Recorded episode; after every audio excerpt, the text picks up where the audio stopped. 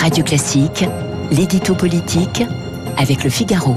8h12 sur Radio Classique, l'édito politique avec Guillaume Tabar. Bonjour Guillaume. Bonjour Renaud. Dans ce qui ressemble de plus en plus à un choc frontal entre Macron et Mélenchon, y a-t-il encore de la place pour d'autres offres politiques? Écoutez, médiatiquement, non. Euh, Macron-Mélenchon, Mélenchon-Macron, on ne parle que d'eux et de leurs anathèmes réciproques qui, sur le fond, il faut le dire, n'apportent pas grand-chose au débat sur les besoins de la France.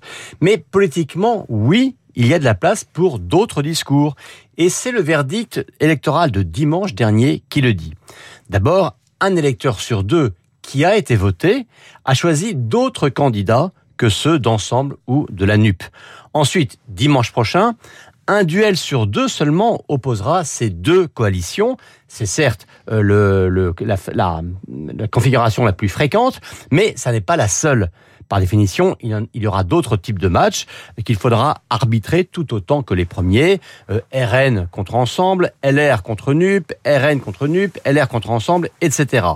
Alors bien sûr, la bataille pour la majorité se joue entre macronistes et mélanchonistes, mais dans l'équilibre politique du pays, la voix des lepénistes comptera, de même que celle de la droite, même affaiblie, et de même que celle d'une gauche refusant l'alignement sur Mélenchon, euh, même résiduel. Mais Guillaume, ces forces peuvent-elles réellement peser au sein de la future Assemblée? Bah, Ça dépend pour qui et ça dépend de quelle manière.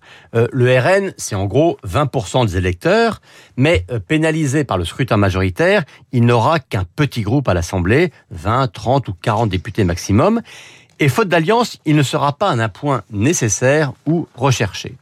LR, c'est exactement l'inverse c'est environ 10% des électeurs, mais grâce à des sortants bien enracinés, hein, dont certains ont fait plus de 40% au premier tour, euh, comme Fabien Di Filippo, Annie Genevard, Philippe Gosselin, Marc Le Fur, eh bien, il restera un groupe de droite important, certes très diminué par rapport à la situation actuelle, mais autour de 60 ou 70 députés.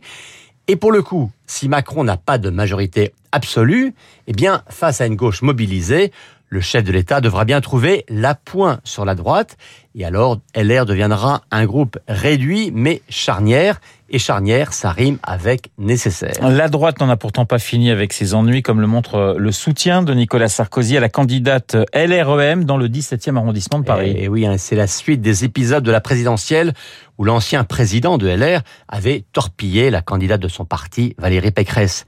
Euh, cette fois, il reçoit la candidate LREM dans le 17e, euh, candidate LREM qui se présente contre la dernière sortante LR à Paris, Brigitte Custer, députée appréciée et qui, elle, avait toujours défendu Sarkozy, y compris dans les moments difficiles. Et vu ce qu'a représenté l'ancien chef de l'État à droite, c'est vrai que c'est un psychodrame de plus dans un camp qui est abonné. Disons que LR n'avait pas vraiment besoin de cela en plus, mais finalement, entre Sarkozy et la droite, ce n'est plus un problème politique, c'est devenu un divorce personnel.